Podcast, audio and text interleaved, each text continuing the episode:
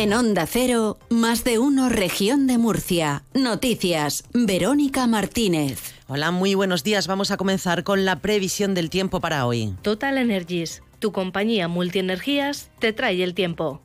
Laura Vila, buenos días. Buenos días. El cielo está poco nuboso, pero tenderá a muy nuboso por la tarde, sin descartar precipitaciones débiles en el norte de la región al anochecer por la llegada de la borrasca Carlota. El viento es flojo a moderado de componente oeste y aumentará en general por la tarde, con intervalos fuertes en el litoral y en zonas altas al final del día y con aviso costero amarillo por olas de 2 a 3 metros. Y hoy las temperaturas se mantienen sin cambios o localmente en ascenso las máximas en el altiplano. Se marcarán 23 grados en Murcia, 21 en Caravaca de la Cruz, 20 en Yecla y 19 en Cartagena y en Mazarrón. Es una información de la Agencia Estatal de Meteorología. 10 grados a esta hora en el centro de Murcia. Em, descafeinado de máquina, con dos de azúcar, leche de soja y, en, y en vaso, ¿vale? A ti que te gusta elegirlo todo, elige los tramos de luz más baratos con el plan ahora de Total Energies y paga la luz a precio de coste. Llámanos al 900 907 888 o entra en totalenergies.es y consulta condiciones. Express. Ah, ah. Vamos también a conocer el estado del tráfico en las carreteras DGT. Patricia Riaga, buenos días. ¿Qué tal? Muy buenos días. Pues arranca esta jornada de jueves y a esta hora tráfico en aumento en la red de carreteras de Murcia, pero por el momento sin retenciones. Sí que registramos tráfico irregular en la A91 a la altura de Lorca en sentido norte, en sentido Baza, pero de momento sin retenciones. Además, en esta hora las movilizaciones agrícolas de momento no condicionan la circulación, pero esta situación puede variar, así que como siempre hay que permanecer atentos antes de coger el coche. Para ello disponen de los canales habituales de la Dirección General de Tráfico.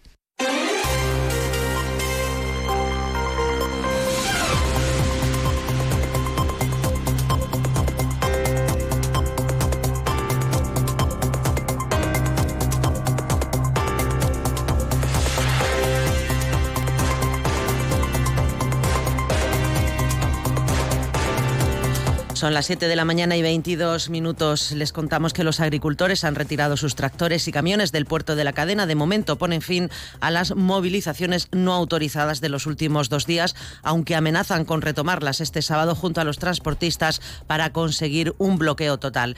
De este modo, anoche se restablecía la circulación en el puerto de la cadena al retirarse los piquetes, según informaba la delegación del Gobierno. Hay que recordar que el coordinador de la protesta, Diego Conesa, anunciaba al mediodía que los agricultores habían han decidido mantener la movilización liberando un carril por cada sentido en las carreteras cortadas tras votar en asamblea si seguir adelante con las concentraciones o desconvocarlas. También anunciaba un fin de semana caliente, lo recordamos. Eh, aquí se ha escuchado la voz de la mayoría y la mayoría ha decidido que nos quedamos. También podemos establecer turnos para que la gente descanse. No hace falta que estemos todos, lo que hace falta que estén son los vehículos, porque es lo que hace la pelota. Si en vez de 200 aquí de golpe habemos 100 o 50 y nos vamos turnando, nos va a permitir descansar, porque cuando sí tenemos que estar todos el sábado, porque es cuando vamos a pegar el golpe gordo a nivel nacional. Porque se nos unen más colectivos como son los transportistas, probablemente los taxistas, los pescadores se han unido de toda España.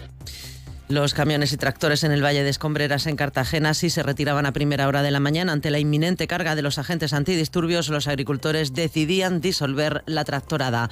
Cartagena, Paco Rivas. A pesar de dejar libre un carril de acceso en la rotonda de acceso a Exolom, la antigua CLH, como le había pedido la Guardia Civil, los antidisturbios de la Benemérita recibían la orden de disolver la movilización, ante lo cual los agricultores decidían finalmente no enfrentarse a ellos, montarse en sus tractores y desbloquear la entrada al Valle Industrial. Que carguen contra nosotros porque ya no tenemos tenemos nada que perder, decía Javier Soto, uno de los manifestantes que defendía una protesta totalmente espontánea y apolítica, motivada no solo por las duras reglas a las que está sometido el sector que hacen no rentables sus explotaciones, sino también por la falta de apoyo de todas las autoridades europeas, nacionales y regionales e incluso de sus propios sindicatos agrarios. Nosotros hemos dejado el carril abierto ya y hemos dicho que no nos movemos. Que cargan contra nosotros y quieren hincharnos a palos, pues que no hinchen. Ni vos, ni PP, ni PSOE, ni sindicato agrario. Esto ha sido espontáneo. Yo me incorporé a político. Esto es ya que nos han llevado al punto de decir no podemos más. Finalmente se retiraban del Valle de Escombreras. El presidente del Gobierno, Pedro Sánchez, se ha comprometido en el Pleno del Congreso a reforzar la ley de la cadena alimentaria. Además, en respuesta al líder de Vox, Santiago Abascal, el presidente ha dicho que el Gobierno está en, con el campo y ha rechazado recetas que pasen por el negacionismo climático y el antieuropeísmo en el sector. Nosotros estamos facilitando la adaptación a la normativa de la Unión Europea, estamos simplificando la PAC, estamos implementando cláusulas espejo y vamos a fortalecer la ley de cadena alimentaria. Mire, eh, este gobierno está con el campo, señoría. Y lo está no solamente de palabras, sino también con los hechos. Desde el año 2022, 4.000 millones de euros para el sector primario. En todo caso, sí le diré, no a usted, sino al campo, que este gobierno está con ellos y que ustedes proponen una fórmula letal para el campo español. Y es una mezcla imposible y letal entre el negacionismo climático y el antieuropeísmo. El presidente de la comunidad autónoma, Fernando López Miras, ha vuelto a trasladar su apoyo a los agricultores y sus justas reivindicaciones, según señala, pero no comparte las movilizaciones no autorizadas de estos días. López Miras entiende que los agricultores estén hartos porque cada día están más asfixiados, pero también dice el presidente que las manifestaciones han de ser legales. Creo que es importante que a la hora de hacer esas reivindicaciones, esas justas manifestaciones, pensemos eh, también en el resto de la sociedad en cuestiones eh, de urgencia que se tienen que atender y que también cualquier tipo de protesta, cualquier tipo de reivindicación se haga por cauces legales, que afortunadamente nuestro ordenamiento jurídico así lo recoge y, entenderán bueno, pues que como garante de la ley y de la Constitución, igual que, siempre hemos pedido que se cumpla con la legalidad, vigente, también lo hagamos. Pero evidentemente sus reivindicaciones son más que justas, necesarias y por supuesto las apoyamos. Desde Podemos, el diputado regional Víctor Ejío ha exigido a López Miras el cese inmediato del vicepresidente regional y líder de Vox, José Ángel Antelo, por impulsar una tractorada ilegal manipulada por la ultraderecha, según dice Ejío, y que no tiene nada que ver con las demandas legítimas de muchos agricultores.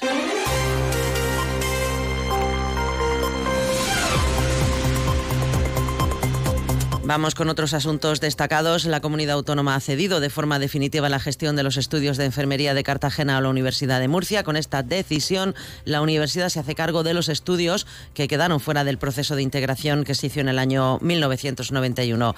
El consejero de universidades, Juan María Vázquez, y el rector de la universidad, José Luján, rubricaban el protocolo ayer. Ahora, de tal modo que los eh, estudiantes del grado de enfermería que cursen sus estudios en Cartagena estén exactamente en las mismas condiciones que el resto de los estudiantes de enfermería de los otros dos centros que tiene la Universidad de Murcia, tanto en el Palmar como en, en Lorca. Para ello, bueno, pues vamos a dotar de las dependencias que sean necesarias en esta nueva sede por otra parte, se ha registrado un ciberataque a la web institucional de la región, afectado a su funcionamiento normal desde primeras horas de ayer. El equipo de la Dirección General de Transformación Digital actuó implementando el protocolo establecido para enfrentar este tipo de incidentes. Y la Policía Nacional ha detenido en Cartagena a una mujer de 54 años por sustraer presuntamente diversas joyas propiedad de una persona de avanzada edad a la que ayudaba periódicamente en las tareas del hogar. La investigación arrancó tras denunciar a una mujer de 83 años el robo de sus joyas en su casa. La denuncia interpuesta por la víctima, una mujer de 83 años de edad, a través de su hijo en dependencias policiales, donde pone de manifiesto la desaparición de varias joyas de oro del interior de su domicilio, motivó el inicio de una investigación por parte de los agentes especializados de la Policía Nacional, que centraron sus miras en torno a la mujer que ayudaba en las tareas del hogar a la denunciante y que tenía llaves del inmueble. Las indagaciones realizadas por los agentes permitieron localizar 33 de las joyas sustraídas en diferentes establecimientos de compraventa de la ciudad cartagenera.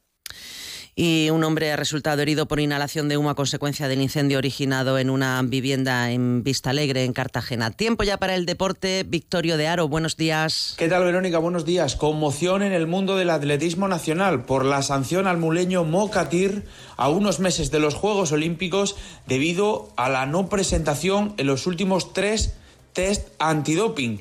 Veremos a ver en qué queda la situación. Hoy está prevista una comparecencia pública de la Federación de Atletismo y que, como digo, tiene en jaque ahora mismo conmocionado a una de las grandes promesas del atletismo nacional del que se tiene esperanza de que se consiga un metal en los Juegos Olímpicos de este verano en París.